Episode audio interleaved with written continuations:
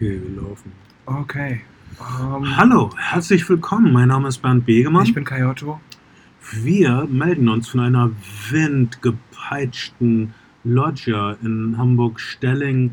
Wir haben gerade einen Sonnenschirm aufgespannt, weil eben war es tropisch warm, aber jetzt, wir haben dieses wechselhafte, aufregende Wetter, was es in dieser Form nur in Hamburg-Stelling gibt. Eben, noch, eben noch Hochsommer, jetzt schon wieder Herbst. Naja, Ah. jedenfalls, du bist Bernd Begemann und ich bin Kai Otto und gemeinsam sind wir zwei Drittel der. Flimmerfreunde. Wir vermissen Ben Schade und wir holen ihn bald zurück. Versprochen. Aber jetzt, bei dieser schwierigen Episode, hat er sich gedrückt. Warum Wir haben auch Angst. wir haben Muss auch man- Angst, Muss denn man, es geht man um, einfach auch sagen. um Twin Peaks. Eine Serie, die Leute verängstigt hat und beunruhigt hat, wie kein Mainstream-Fernsehprodukt jemals vorher. Anfang der 90er äh, passierte eine Menge kulturell, aber die größte Sensation, eine Sensation, die bis heute noch nachwirkt in Mhm. allen möglichen, in dem Fernsehen, was wir heute kennen und lieben, in den Serien, die wir heute konsumieren, äh, war Twin Peaks Anfang der 90er sowas wie ein Urknall. Äh, Mhm. Twin Peaks, äh, David Lynch, Mark Frost Serie. Man, man, wenn, man, wenn man ein bisschen was von den 80ern mitbekommen hat, ich habe ein bisschen was mitbekommen, du vielleicht ein bisschen mehr, mm, dann gab es, dann gab es so Programmkinohelden auf eine Art und Weise. Popkultur war noch nicht so allgegenwärtig, oder war, war auf jeden Fall nicht so Streaming verfügbar und überall und zu jedem, an jedem Ort und zu jeder Zeit verfügbar, wie das heutzutage der Fall ist. Und es gab so, und ich habe ich hab auf jeden Fall das Gefühl gehabt, dass die, dass Kultur längere Halbwertszeiten gehabt hat, als es heutzutage der Fall ist. Und, Und David und Lynch. Und, David Lynch ist auf jeden Fall einer dieser, dieser Programmkinohelden der, der 80er, der mit Blue Velvet 1986 so einen so einen Meilenstein für, für viele gesetzt hat und so eine, so, eine, so eine Armada an David Lynch-Jüngern, wie man das später eigentlich nur bei Quentin Tarantino erlebt hat, hervorgebracht hat, die sich in dieses Lynch-Universum begeben haben und aber auch in den ersten Internetforen jedes einzelne Rätsel aus seinen Filmen seziert haben. Äh, aber eine, ich möchte also zwei Sachen anmerken. Erstens, äh, ich glaube, Lynch hatte prozentual höhere weibliche Jünger an, als Anteil. Ähm, Tarantino sind noch vor allen Dingen Jungs, die sich begeistern für. Tarantino-Films. Frauen gucken das und genießen das von mir Bei aus, aber Tarantino geht es auch weniger um sexuelle Perversion. Hast du jetzt gesagt? Aber Ja. ich hatte, ich hatte, ähm, ich habe auf jeden Fall über David Lynch-Filme sehr viele Diskussionen mit, mit sehr vielen Frauen, mit, mit Männern eigentlich nicht so. Aber Jungs Ja? begeistern sich für diese hypertestosteronige Tarantino-Welt, aber die wenigsten Frauen begeistern sich für Tarantino-Filme. Und aber, äh, okay, das ist ein persönlicher Eindruck, aber über David Lynch-Filme habe ich schon nächtelang mit mehreren äh, Damen diskutiert und äh, seltsame Einblicke erhalten, die ich sonst mh, auf gar keinen Fall erhalte, also- wenn, wenn ich mit Typen diskutiere, die Tarantino-Filme geil finden. Ich habe, äh, ich weiß nicht, ich hab, äh, mit vielen, vielen Programmkinogängern und Filmaffinen. Lynch ist so klassisches Cineastenkino, weil man, weil man, weil Cineasten bestimmt auch so, so eine Sehnsucht verspüren, sich abzugrenzen in ihrem, in ihrem, äh, in ihrem filmaffinen Sein. Und mit Lynch kann man, kann man sich abgrenzen, weil Lynch in den Mikrostrukturen mit so Sachen, Sachen des populären Kinos spielt, die man kennt, aber das dann doch an vielen Stellen bricht und mit so Versatzstücken aus Noir und, und Genre arbeitet. Und dafür braucht es halt erstmal was, um diese Ersatz Versatzstücke zu erkennen und dann aber braucht es auch eine Auseinandersetzung mit dem Werk. Und äh, dass, es, dass, es, dass es keine komplett einfache Zugänglichkeit gibt, gerade zu seinen Langfilmen, ist bestimmt etwas, was den Reiz dann für viele ausgemacht hat. Jetzt hast du Lynch aber sehr negativ dadurch definiert, durch, durch die Möglichkeit zur Abgrenzung. Aber ich würde Naja. sagen, um was positiv zu sagen, David Lynch bietet uns wundervolle Geheimnisse, die uns niemand sonst so in der Form bietet. Äh, du hast eben darüber gesprochen, über die äh, längere Halbwertszeit von Kultur, aber es gab auch eine längere Vorlaufzeit und das David Lynch Mysterium hat Europa eben schon früher erfasst mit seinem Debütfilm Eraserhead, den Mhm. er über Jahre hinweg mühselig als Student gedreht hat. Äh, sein Hauptdarsteller Jack Nance in Eraserhead, der dann später den äh, Typen in Twin Peaks spielt, der Laura Palmers Leiche findet, Mhm. Äh, meinte, das ist eine bekannte Anekdote dann zu David Lynch. Mit dir einen Film zu drehen, das ist, als ob man jedes einzelne Bild einzeln aufnimmt. Äh, als ob man jedes einzelne Bild von, dem, von der Filmrolle einzeln belichtet. Und, Was nicht komplett unangebracht ist, denn David Lynch hat zuvor auch Stop-Motion-Animationsfilme gemacht. In seinem. Kurzfilm. Auf jeden Fall, das ist ein Tüftler.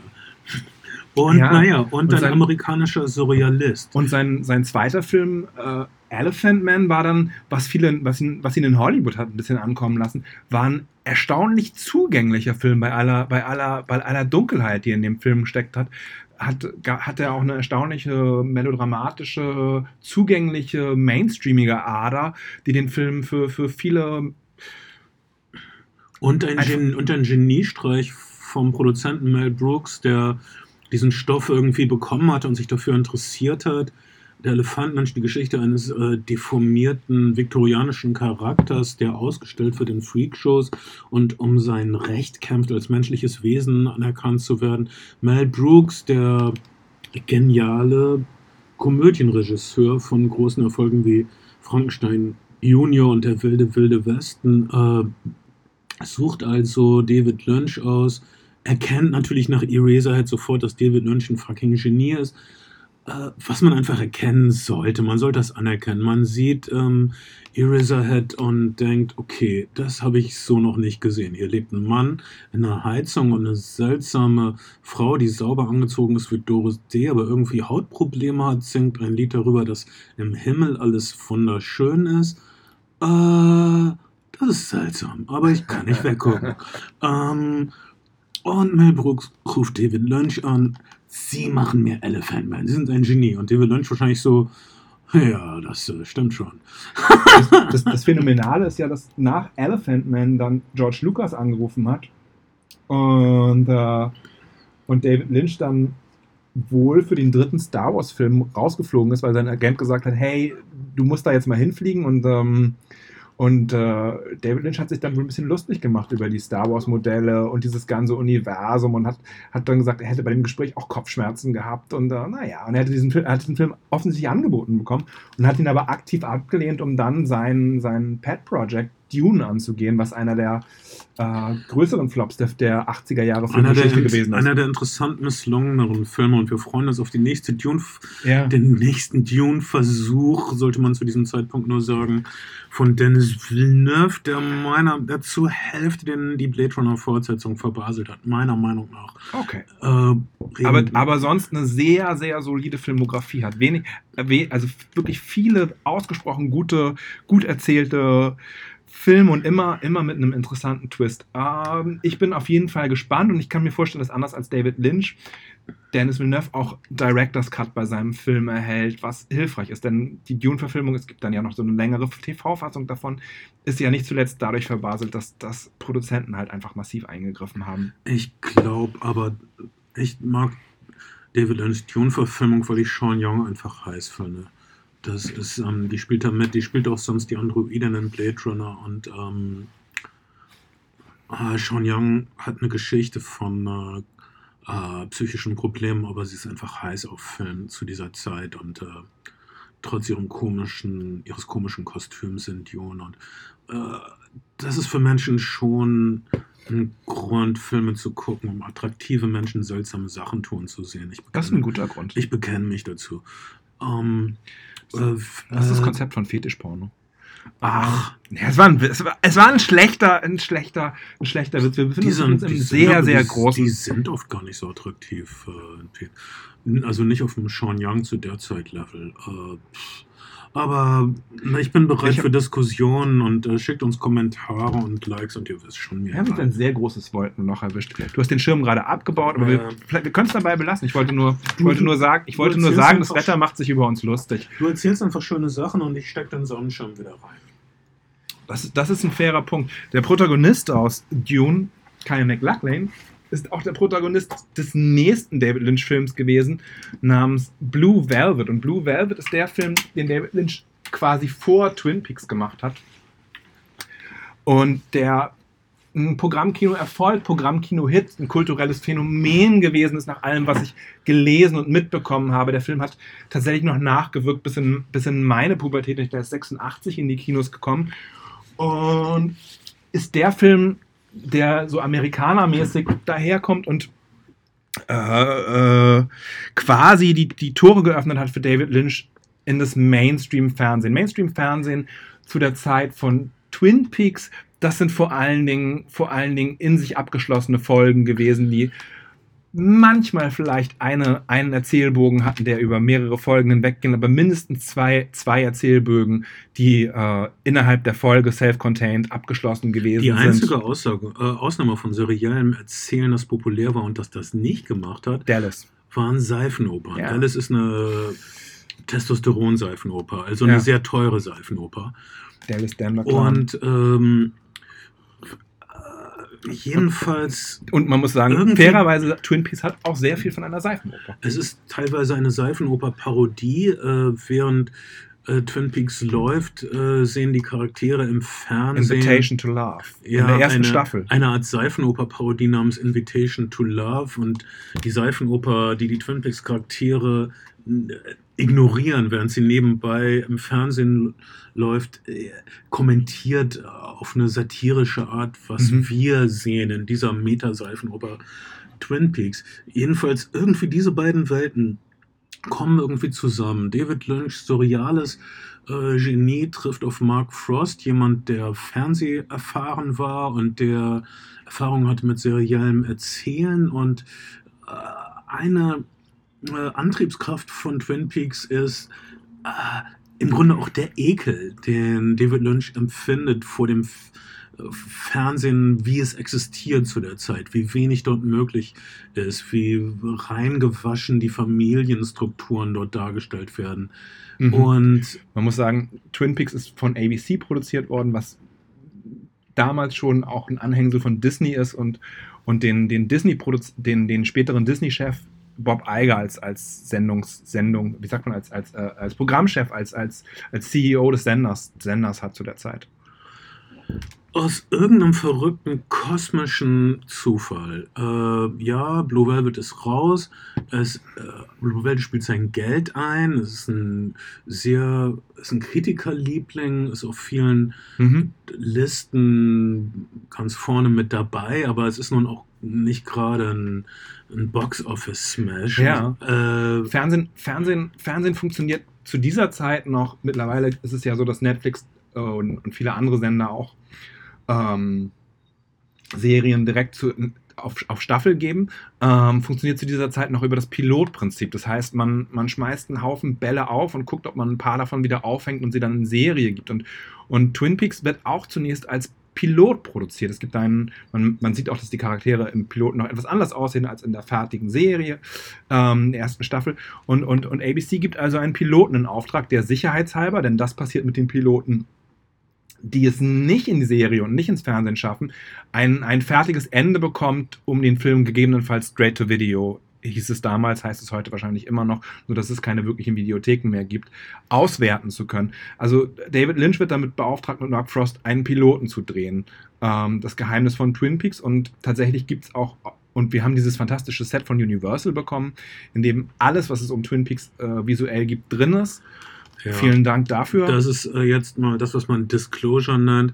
Wir haben tatsächlich das große Maxi Twin Peaks. Es ist überwältigend. Ich habe ich hab nett gefragt und Universal hat es uns geschickt. Was man, vielen Dank Universal. Ähm, wir hätten diesen Twin Peaks Podcast so oder so gemacht, muss man fairerweise sagen. aber Und, der Auf und ich habe aber einfach, um alles beieinander zu haben, nach dieser Box gefragt und sie haben uns die netterweise zur Verfügung gestellt. ähm, ja, aber okay. nicht, nicht so komplett. Gott, das sind. Also dort haben wir in der Box haben wir die alle drei Staffeln, also die, erst, die beiden Originalstaffeln aus den 90ern und die neue Staffel jetzt Mhm. von vor zwei, drei Jahren und den Twin Peaks äh, Film. Prequel Fire, Film Fire Walk With Me.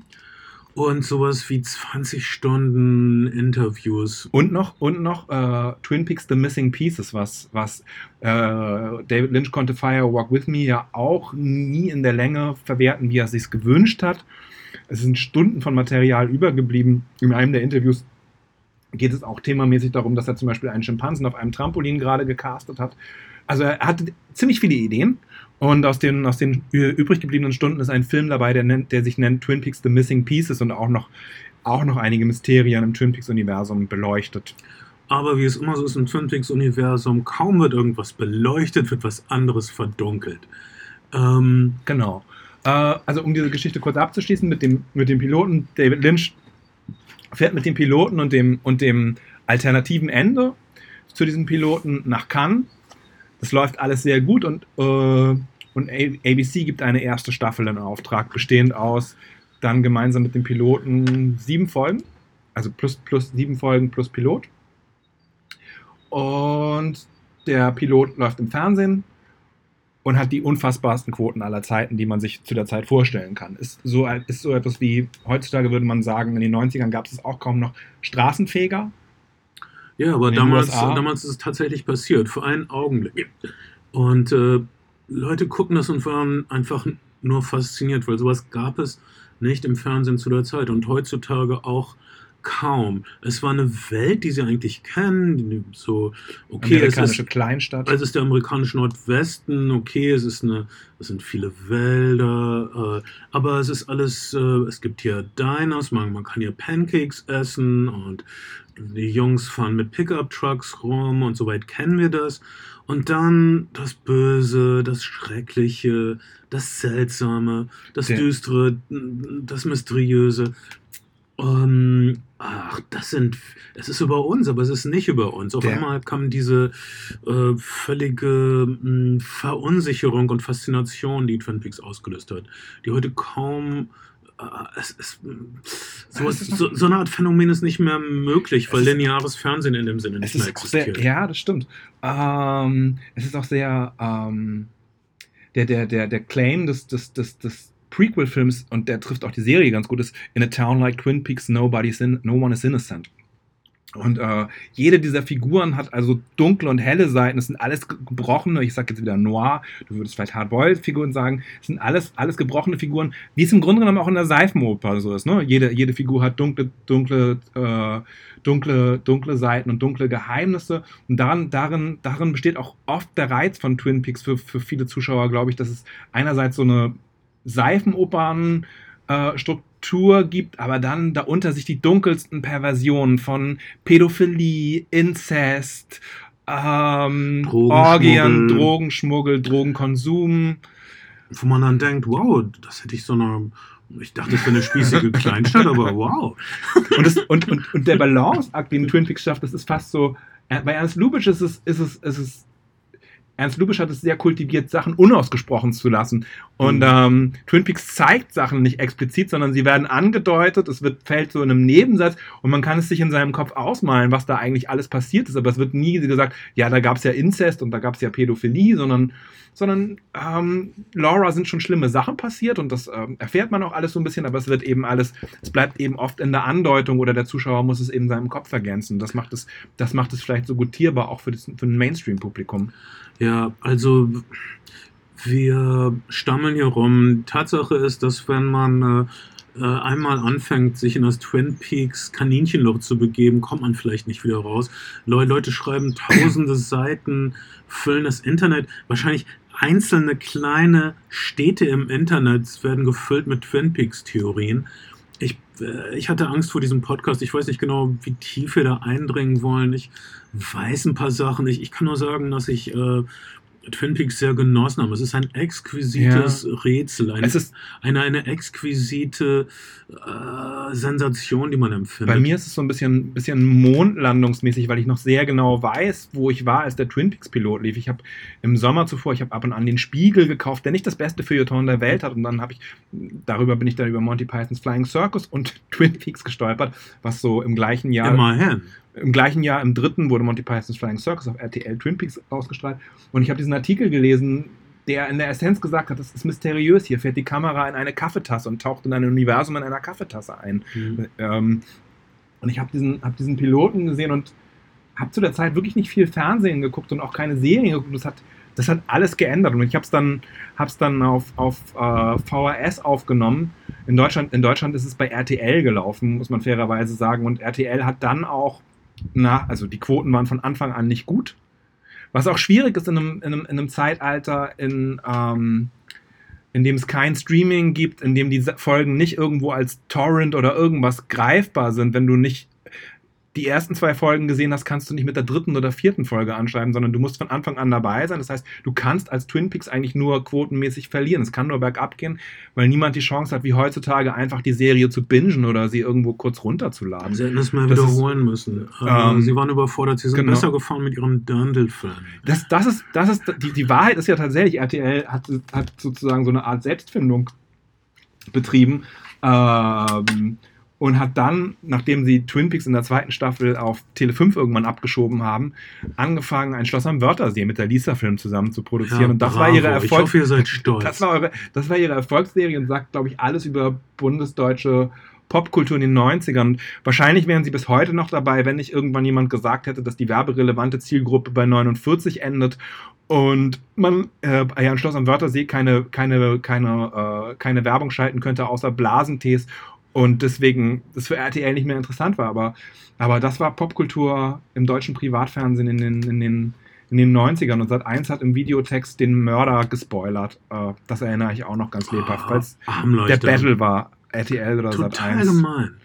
Aber darum geht es in Twin Peaks ja auch Sie haben diese moderne Technik Videotext benutzt, um ihren alten Rivalen zu sabotieren. Fair, fairerweise muss man sagen, dass, diese, dass dieser Mord natürlich nur ein Aufhänger ist, um uns in die Perversion und Abgründe dieses dieses Ortes namens Twin Peaks hineinzuführen, wie du es genannt hast, einen Kaninchenbau. Und ähm, der wirkliche Twin Peaks-Konnoisseur weiß, dass es nicht um den Mord an Laura Palmer geht. Aber trotzdem muss man sagen, mit der Auflösung des Mordes in der zweiten Staffel lässt die, lässt die Serie in der zweiten Staffel rapide nach. David Lynch verliert das Interesse an den, an den Figuren, inszeniert kaum noch selber, über, überblickt die Folgen nicht mehr, macht ein neues eigenes TV-Projekt mit Mark Frost zusammen namens On the Air und die Serie meandert in der zweiten Staffel so ein bisschen dahin mit äh, dem William Earl-Plot und, und, dergleichen mehr. Ja, und ist sich nicht wirklich, äh, führt auch dauernd irgendwelche neuen Nebencharaktere mit der Heckenschere ein und schneidet sie wieder raus, deutet ähm, UFO-Entführungen an, äh, die, die, die, ich hatte, ich habe die zweite Staffel jetzt zum ersten Mal wieder gesehen mhm. seit Jahrzehnten. Ich fand sie super amüsant. Auch, sie ist wirklich kurzweilig, auch, absolut. Auch, auch, auch, dass auf einmal der, der Titanic-Bösewicht Billy Zane ja, ja. auf ein, ein, ein Selfmade Billionär, Millionär spielt. Und dann, und dann sofort wieder irgendwie verschwindet, wegen der irgendwelche, irgendeiner seltsamen... Nachdem, er, nachdem er Audrey Horn auf die, in, in einem, Flugzeuge haben keinen Rücksitz, aber auch in, in einem ja. Privatjet entjungfert hat. Ja, das stelle ich mir schön für, für weil Audrey, ähm, die sexuell aufreizende Tochter des ähm, Hotelbesitzers, tut immer so sexy, aber war noch Jungfrau. Das war ein wichtiges Detail für uns. Nun gut, und Billy Zane verschwindet also unter fadenscheinigen Begründungen im südamerikanischen Urwald, wie es ähm, Seifenoper-Charaktere so zu tun pflegen. Ah, oh, er war fünf Jahre in Südamerika verschollen. Das ist, äh, das passiert immer bei Seifenopern. Also die zweite, die zweite Staffel ist auch nach dem Mord an, äh, nach der Aufklärung des Mordes an Laura Palmer durchaus noch unterhaltsam. Super aber unterhaltsam, die erste, die erste Staffel ist so unfassbar tight geplottet. Ja. Ja, und super, die zweite Staffel ist super willenlos und endet böse. Also, äh, ich sage nicht zu viel. Zu diesem Zeitpunkt müsst ihr irgendwie ein bisschen schon was wissen über die Twin Peaks ähm, Mythologie, deshalb hoffe ich, ich spoilere nicht viel. Es geht im Grunde gut gegen böse. Es gibt eine White Lodge und eine Black, Black Lodge. Lodge. Es gibt Dämonen, die Menschen ähm, besessen, äh, besitzen, in Anspruch nehmen. Wie nennt man das? Äh, besessen. Ins, ins, ins, in sie hineinfahren. Und wir verlassen tatsächlich die zweite Twin Peaks Staffel, in dem unser netter, lieblicher Held ähm, Dale Cooper, ein wirklich wundervoller Charakter, ein Saubermann, den man nicht langweilig findet. Der, der ein Stück weit ein Saubermann ist, aber natürlich auch seine dunklen Seiten hat, wie wir nach und nach erfahren. Ähm, oh ja, dann besonders. Und hat William Earl mal die Freundin ausgespannt, zum Beispiel, nicht als geringste. Und äh, die zweite Staffel in, am Ende der zweiten Staffel sind viele Charaktere in der Schwebe, zum Beispiel Leo, den drogenschmuggelnden Trucker. Das letzte, was wir überhaupt von ihm sehen, er wird auch in der neuen dritten Staffel gar nicht mehr erwähnt oder gezeigt. Mhm. Das letzte, was wir von ihm sehen in der zweiten Staffel, ist, dass er irgendwie, dass ein Käfig voll Ratten über ihm hängt und wenn er äh, das Seil aus seinen Zähnen entgleiten lässt oder von den Ratten gefressen oder sowas. Das will man noch wissen, was aus Leo wird, aber nichts dergleichen.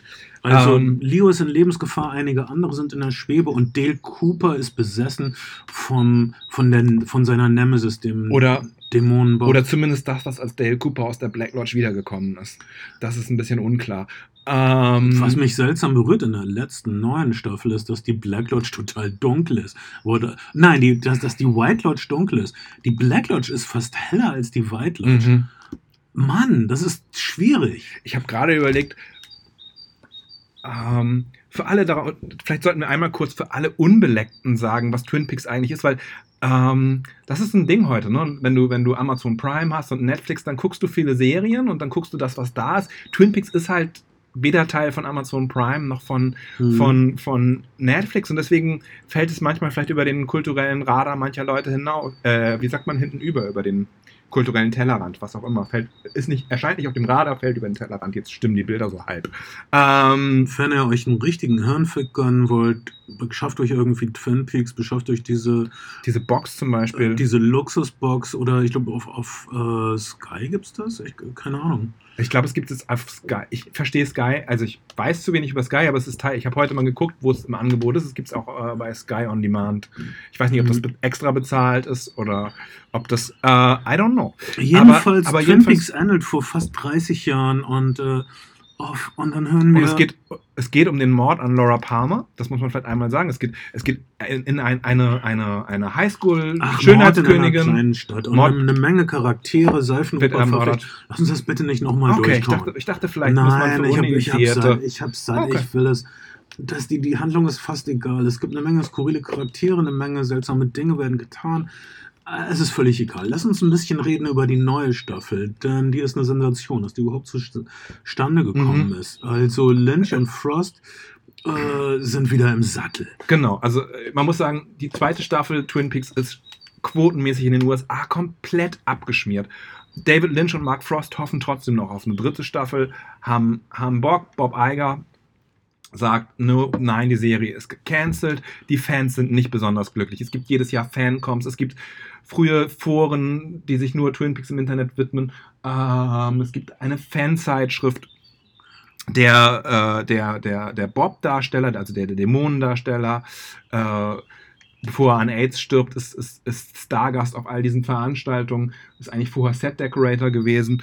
Und die, die, die Stimmen, die fordern, dass Twin Peaks endlich fortgesetzt wird, verhallen eigentlich durch all die Jahre nicht, was auch was über, das, über die kulturelle Kraft dieser Serie sagt, sondern, sondern es erscheinen immer nur Serien, die als das neue Twin Peaks, als ähnlich Mhm. wie Twin Peaks. Twin Peaks bleibt einfach wie Michael Jordan im Basketball ein Referenzpunkt in der Serienwelt. Immer wenn es irgendwie seltsam, irgendwo, wenn eine neue Dimension dazu kommt, die über das oberflächliche Erzählen von Ereignissen hinausgeht, sagt man praktisch, ja, dann wird es äh, Lynchesk oder Twin Mhm. Peaks-artig. Mhm.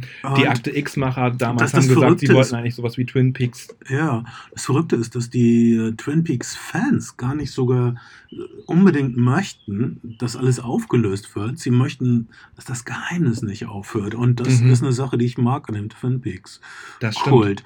Und um nochmal was zu sagen, äh, der normale Seriengucker sagt, ich finde das aber doof, wenn Sachen unaufgelöst sind. Ja, das ist auch doof, wenn das kunstlos passiert. Mhm. Äh, die, die David Lynch-Mysterien, viele von ihnen äh, lösen sich dadurch auf in der Art, wie sie präsentiert und dargestellt werden. Es, äh, es ist kein Whodunit. Es geht nicht darum, obwohl es oberflächlich ja, wer hat Laura Palmer umgebracht, aber, Aber das ist nur, das ist wirklich nur der Motor, der uns hineinführt in diese, in diese Welt voller dunkler Geheimnisse, gebrochener Figuren und äh, gesellschaftlicher Abgründe. Ja, wir wollen an diesem Ort sein, wir wollen an ein Mysterium eintauchen, deshalb beschäftigt man sich mit Twin Peaks. Und ich würde sagen, in der dritten Staffel, äh, zusammen mit den anderen Staffeln, also ich hatte wirklich eine super gute Zeit mit dieser m, Twin Peaks Box. Es ist, äh, ich, ich, ich fand es wirklich luxuriös. Also es die, diese, diese Box ist nicht billig, aber ich würde sagen, sie ist das äh, Geld wert. Und die dritte Staffel, lass uns über die dritte Staffel reden. Also niemand, ähm, also kann, konnte das was werden, weil David Lynch letzter Kinofilm Inland Empire lag zu diesem Zeitpunkt auch zehn Ja, Jahre zurück niemand- oder sowas. David Lynch hat sich vor allen Dingen durch transzendentale Meditation Freunde oder auch Feinde gemacht. Es gab so Clips, wo er mit Paul McCartney irgendwie rumhängt und Paul McCartney sagt, ah, das ist also transzendentale Meditation, so in der Essenz. Und alle hatten, hatten gewisse Sorgen, dass es was werden könnte. Es gab dann, ähm, es gab dann zwischendurch auch für die ersten vermeintlich vollständigen Boxen eine Graphic Novel, die angefangen wurde, die Mark Frost abgesegnet hat, ähm, die David Lynch aber gevetoed hat, die die dritte Staffel quasi ersetzen sollte und den Geschichten einen Abschluss geben sollte. Mhm. Und dann irgendwann 2014 hat Showtime relativ unvermittelt einen Teaser online gestellt für eine neue Twin Peaks Staffel. Ja, und äh, die Twin Peaks Gemeinde ist nicht so zahlreich wie die Star Trek Gemeinde, aber sie ist äh, irgendwie ein bisschen, Obsessiver? Nein, die Star Trek Gemeinde ist auch schon äh, fucking obsessiv. also sie, sie, sie ist irgendwie liebevoller, sie, sie, sie ist offener für Veränderung, sagen wir mal. Und es kommt eine Menge Neugier und guten Willen für das Projekt. Und was wir kriegen, ist, dass einige Charaktere, die verschwunden sind, bleiben verschwunden. Also es gibt die, die meisten Schauspieler sind äh, David Lynch auch treu geblieben. Es gibt ein paar, die verstorben sind. ein paar die verstorben sind. Im Grunde über der dritten Staffel äh, schwebt so ein bisschen der Hauch des Todes. Weil, Weil für einige viele, der Leute danach, ja, viele, für danach. viele Schauspieler war das die letzte Rolle. Mhm. Und äh, zwei wichtige Charaktere der alten Twin Peaks Staffel sind auch verfeindet mit David Lynch. Also äh, Lara Flynn Boyle war ja auch schon nicht mehr bei dem Firewalk with Me Prequel dabei. Genau. Die Und der tanzende Lilliputaner hat sich hat ähm, auch kein, kein Bock mehr. Und war auch sauer. Und, der und- tanzende Lilliputaner wurde jetzt ersetzt von einem äh, Zweig mit einem Gehirn. Naja, und, und wesentlich ist auch Michael Onkin, der mittlerweile der, der, den Sheriff Harry Truman gespielt hat, der mittlerweile in seinen schauspielerischen Ruhestand gegangen ist, aber allen Gerüchten zufolge hat er wohl gesagt, er würde für, für die, eine dritte Twin Peaks Staffel aus diesem Ruhestand zurückkehren. Aber David Lynch hat dann den mittlerweile auch verstorbenen Robert Foster als seinen Bruder besetzt. Ja, weil Robert Forster war die ursprüngliche Wahl. Ihr, ihr kennt ihn als den äh, Kopfgeldeintreiber von Jackie Max. Brown. Max. Äh, Und ähm, ähm, seinerzeit war Robert Forster die erste Wahl für diesen Sheriff. mhm. Und ähm, also der Sheriff wird ersetzt durch, den, durch die erste Wahl, 30 Jahre zu spät. Und äh, die, zum Beispiel die Log Lady, die Schauspielerin, lag wirklich im Sterben, als sie an ihrer Krebserkrankung. und um, wir, wir sehen sie mit ihren Nasenschläuchen, das, ist, äh, das nimmt einen wirklich mit. Dann die äh, blonde Leiterin des Diners war, starb auch kurz Norma. vorher. Ja. Dann, ich will nicht alle aufzählen, die starben. Es starben noch eine Menge Leute mehr. Also es, das Harry war wirklich der Stanton. letzte, es war wirklich der letztmögliche Zeitpunkt, diese dritte Staffel zu sehen mit ein paar Leuten, die noch leben. Ähm, aber Aber, aber es ist äh, äh, vielleicht auch der, vielleicht ist es auch der perfekte Zeitpunkt, denn mittlerweile, mittlerweile sind wir in einem Zeitalter angekommen, in dem so etwas wie Bingen möglich ist und alles immer gleichzeitig überall zu haben ist. Und David Lynch hat, hat sich bei der neuen Staffel einen Scheiß darum gekehrt, irgendwelche Erzählbögen zu beachten oder, oder Folgenenden mit Cliffhangern zu versehen, sondern hat das Ganze von vornherein als einen einfach, einzeln, ein, einfach einen langen Spielfilm konzipiert und gedacht. Ähm, und hat erstmal drauf losgedreht. Äh, der Deal mit Showtime war dann, es werden mindestens neun, aber wahrscheinlich mehr Folgen und am Ende schaut David Lynch halt, wie viele Folgen er daraus schneidet. Und am liebsten hätte er es als einen einzigen 18-stündigen Spielfilm gesehen und viele Jahresbestenlisten 2017 haben es dann eben auch in der Spielfilmkategorie und nicht in der Serienkategorie verwertet. Ja, es gibt. Äh, ah, ich ich fand es wundervoll, das zu sehen. Ich, ich merke gerade, dass es wieder gar nicht äh, über die einzelnen Plotting-Details im Einzelnen kaum sprechen können. Wir müssten den verwinkelten Plot erzählen Mhm. und dann müssten wir dann deuten, was es unserer Meinung nach äh, darstellen soll. Äh, nur so viel, es, es gibt mal wieder eine Menge Paralleldimensionen. Es gibt äh, Das Doppelgängermotiv Das, auch gern äh, benutzt bei David Lynch. Ähm, Agent Dale Cooper kommt aus der einer Paralleldimension zurück und im Grunde geht es um seine Odyssee zurück nach Twin Peaks. Er wacht an einem ganz anderen Ort auf, in einer ganz anderen Persönlichkeit, in einem ganz anderen Leben, als er hatte. Und das war für mich die einzige Enttäuschung, dass wir zu wenig Dale Cooper haben, wie wir ihn hatten in den Originalfolgen. Er ist Mhm. praktisch nur sowas wie eine halbe Stunde lang Dale Cooper. Und dann gibt es einen bösen Dale Cooper und einen unbedarften Trottel Dale Cooper.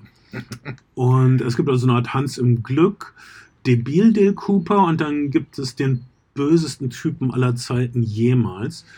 Ähm, okay, es gibt auch sehr viel Gewalt gegen Frauen, ähm, die ich ab und zu nicht Cool fand. äh, ja, und die ich auch Mhm. irgendwie nicht nötig fand, aber was weiß ich. Dann, ich meine, es gibt so seltsame Sachen. Zum Beispiel in einer Folge, es gibt ein berühmtes äh, Soul-Instrumentalstück namens Green Onions von Booker T and the MGs. Das Lied ist sowas wie zweieinhalb Minuten lang. Wir haben also eine zweieinhalbminütige Einstellung, wo dieses Lied läuft, von vorne bis hinten, in dem äh, das äh, berühmte Roadside House, also Roadhouse äh, gefegt wird. Also das, das Rothaus wird gefegt und es läuft Green Onions. Im, ich habe im Netz äh, Dutzende Filme und Analysen von Leuten, was das nun bedeutet, dass, dass, dass, dass diese Das Musik läuft und, und jemand fegt das Roadhouse. Man muss sagen, das ist die dritte Staffel ist, ist viel mehr ein Auteurding als, äh, als das die zweite Staffel von Twin Peaks je gewesen ist. Also es gibt keine Gastregisseure, David Lynch hat alles inszeniert, er und Frost haben alles geschrieben. Ähm, es ist eine relativ kompromisslose Umsetzung von David Lynchs Vision, was man bei 18 Stunden Fernsehen heutzutage auch nicht mehr unbedingt überall findet oder jemals überhaupt gefunden hat. Ja, also die, das grobe Gerüst ist wirklich diese Reise von Dale, Dale Cooper. Cooper. zurück zu sich selbst und zurück zum Herzen der Dunkelheit. Und das Herz der Dunkelheit, äh, so wie es hier präsentiert ist, der Sündenfall, der amerikanische Sündenfall, ist die Atombombe.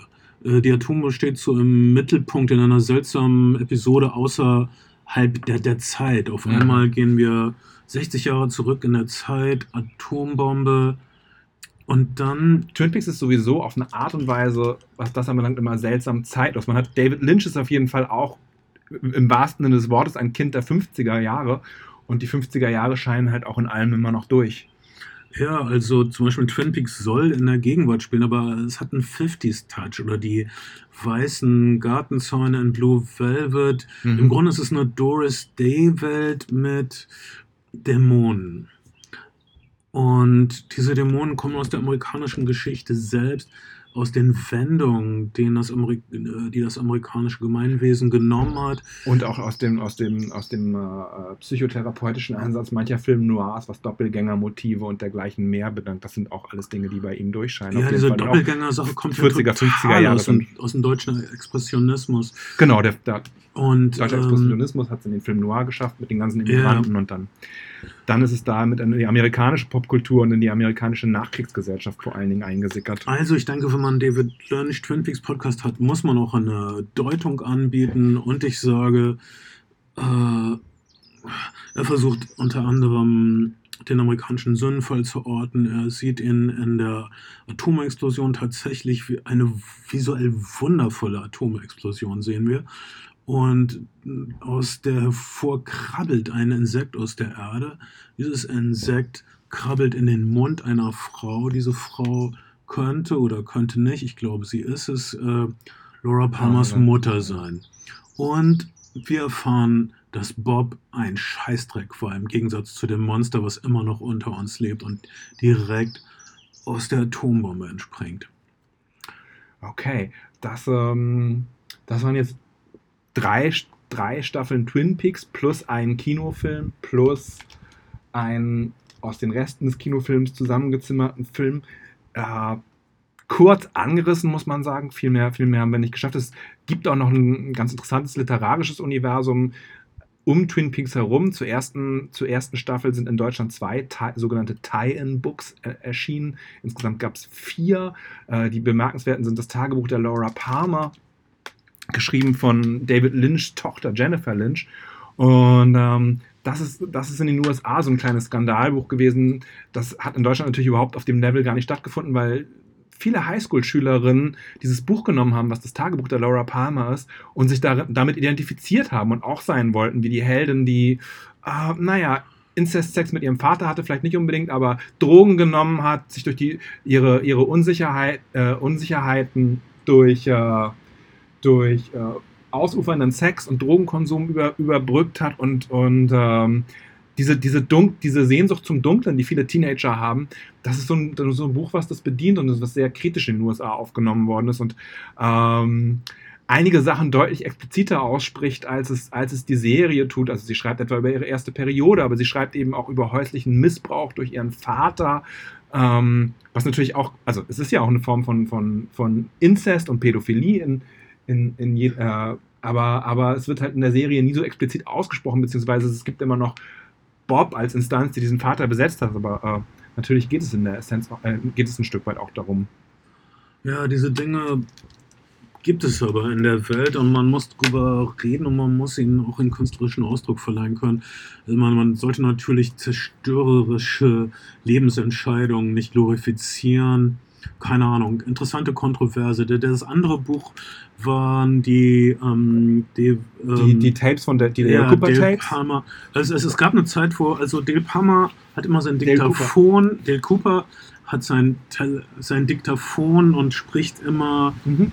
Diane an. Und äh, es gab eine Zeit, wo irgendjemand hatte mal gesagt, dass äh, Diane existiert gar nicht. Diane ist das Diktaphon mhm. selbst. Nein, das kann nicht sein, weil äh, in der ersten Folge redet er darüber, dass ihr das bestimmt schmecken würde, dieser Kirschkuchen. Mhm. Und nein, ein Diktaphon kann keinen Kirschkuchen essen. Und tatsächlich in der dritten Staffel, das fand ich schön aufgelöst, sehen wir Diane und es ist Laura Dern, super passend. Oder ist es Diane? Und äh, das ist schön und mysteriös und ähm, ja. wir schauen mal. Wir gehen auf eine auf einen kleinen Trip, dann gibt es verrückte, schmutzige Killer-Hobos aus der Schwarz-Weiß-Dimension, die uns töten können, aber nicht unbedingt. Äh, aber hey.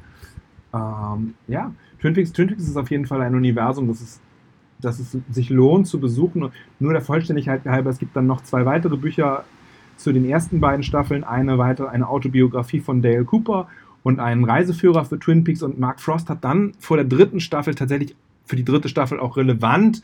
Äh, äh, zwei Twin Peaks Bücher geschrieben mit so äh, Akten, FBI-Akten über UFO-Sichtungen und Atombomben und die, die der ganzen Sache noch ein bisschen mehr Abgrund, ein bisschen mehr Subtext geben. Kann man machen, muss man nicht machen, aber ähm, in jedem Fall würde ich empfehlen, möglichst zeitnah sofort, wenn ihr es noch nicht gesehen habt, alle drei Staffeln Twin Peaks zu konsumieren, plus die Kinofilme, plus den Kinofilm wenn es eurem Temperament entspricht. Also ich, ich verstehe schon, äh, dass Twin Peaks, die David Lynch spielt, ist äh, nicht was für jeden. Es, aber soll man so sagen, die, die, die losen Enden, die es gibt im Lynch-Universum, sind nicht so frustrierend wie die losen Enden, die es gibt im Lost-Universum. Lost zum Beispiel war eine, war eine Serie, die, die sich direkt auf Twin Peaks bezog. Ja. Sie wollten sowas machen, was so interessant ist wie ähm, Twin Peaks. Twin Peaks ist eigentlich der Startschuss für die mo modernen, beliebten Mystery-Serien. Die, das, das, der Grundstein der modernen Mystery-Serien ist wahrscheinlich The Prisoner. Gott, ich tue euch den Gefallen und lass mich jetzt nicht über The Prisoner aus, weil das könnte dauern. Ähm, aber, aber die, okay, ich wollte ich wollt schon erklären, die losen ja. Faden bei Lost sind frustrierend, weil äh, bei Lost scheint, äh, gibt es nicht diese andere Dimension wirklich. Äh, es, es, wird Zeitreise, es geht um Zeitreise, ja, aber es ist eine mhm. ziemlich äh, eins zu eins zweidimensionale Sache, die passiert. David Lost. Lynch äh, interessieren vor allen Dingen Rätsel und nicht Lösungen. Das ist, das ist vielleicht auch der Unterschied. Und, wenn, und ähm, wenn man Twin Peaks mag, dann nimmt man das auch an und sieht das, sieht das als Stärke der Serie und nicht als Schwäche an, wie es beim Lost-Finale, was wirklich sehr, sehr viel Wut verursacht hat, viele getan haben. Ähm, ich glaube, die Leute da draußen mögen Twin Peaks ein Stück weit. Als wir, als, als der Laden hier noch lief und wir regelmäßig Podcasts gemacht haben und Leute auch mal Zahlen erhoben haben, ist bei den, bei den Downloads und bei den, bei den ne, bei den, wie sagt man, Streams dieses Podcasts ist, äh, ist die Twin Peaks Folge, die, die mit Abstand höchst höchst äh, gutierte, höchst gehörte, zumindest downgeloadete Folge Ja, ich gewesen. möchte mich bei allen Spezialisten und Checkern entschuldigen. Ihr wisst wahrscheinlich mehr über Twin Peaks als ich. Äh, ich war einfach nur froh, wieder ein bisschen Zeit dort verbringen ja. zu dürfen. Und ähm, das, das, Schönste ist ja, man, man, also ich habe es mit, ihm, mit, äh, mit, ähm, mit Eva gemeinsam geschaut und Eva hat Twin Peaks das erste Mal in ihrem Leben gesehen. Und ich finde, das Schönste ist, Popkultur immer noch mal durch die Augen, also sozusagen Secondhand durch die Augen einer Person mhm. zu sehen, die die Serie noch nicht gesehen hat. Also wenn ihr die Serie habt schon gesehen habt. komplett gesehen, von vorne bis hinten? Yes. Mhm.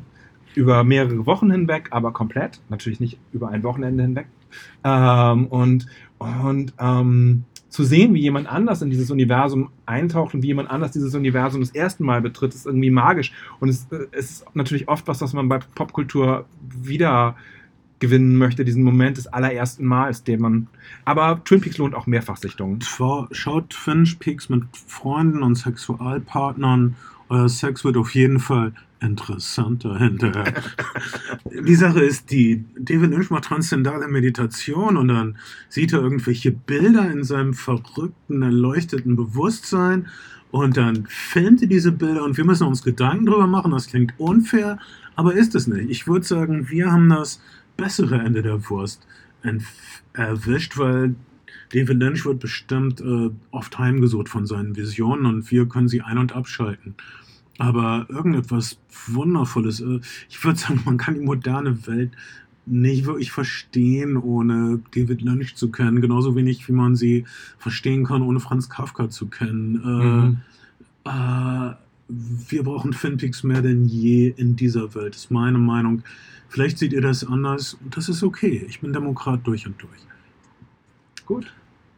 Gut, gut.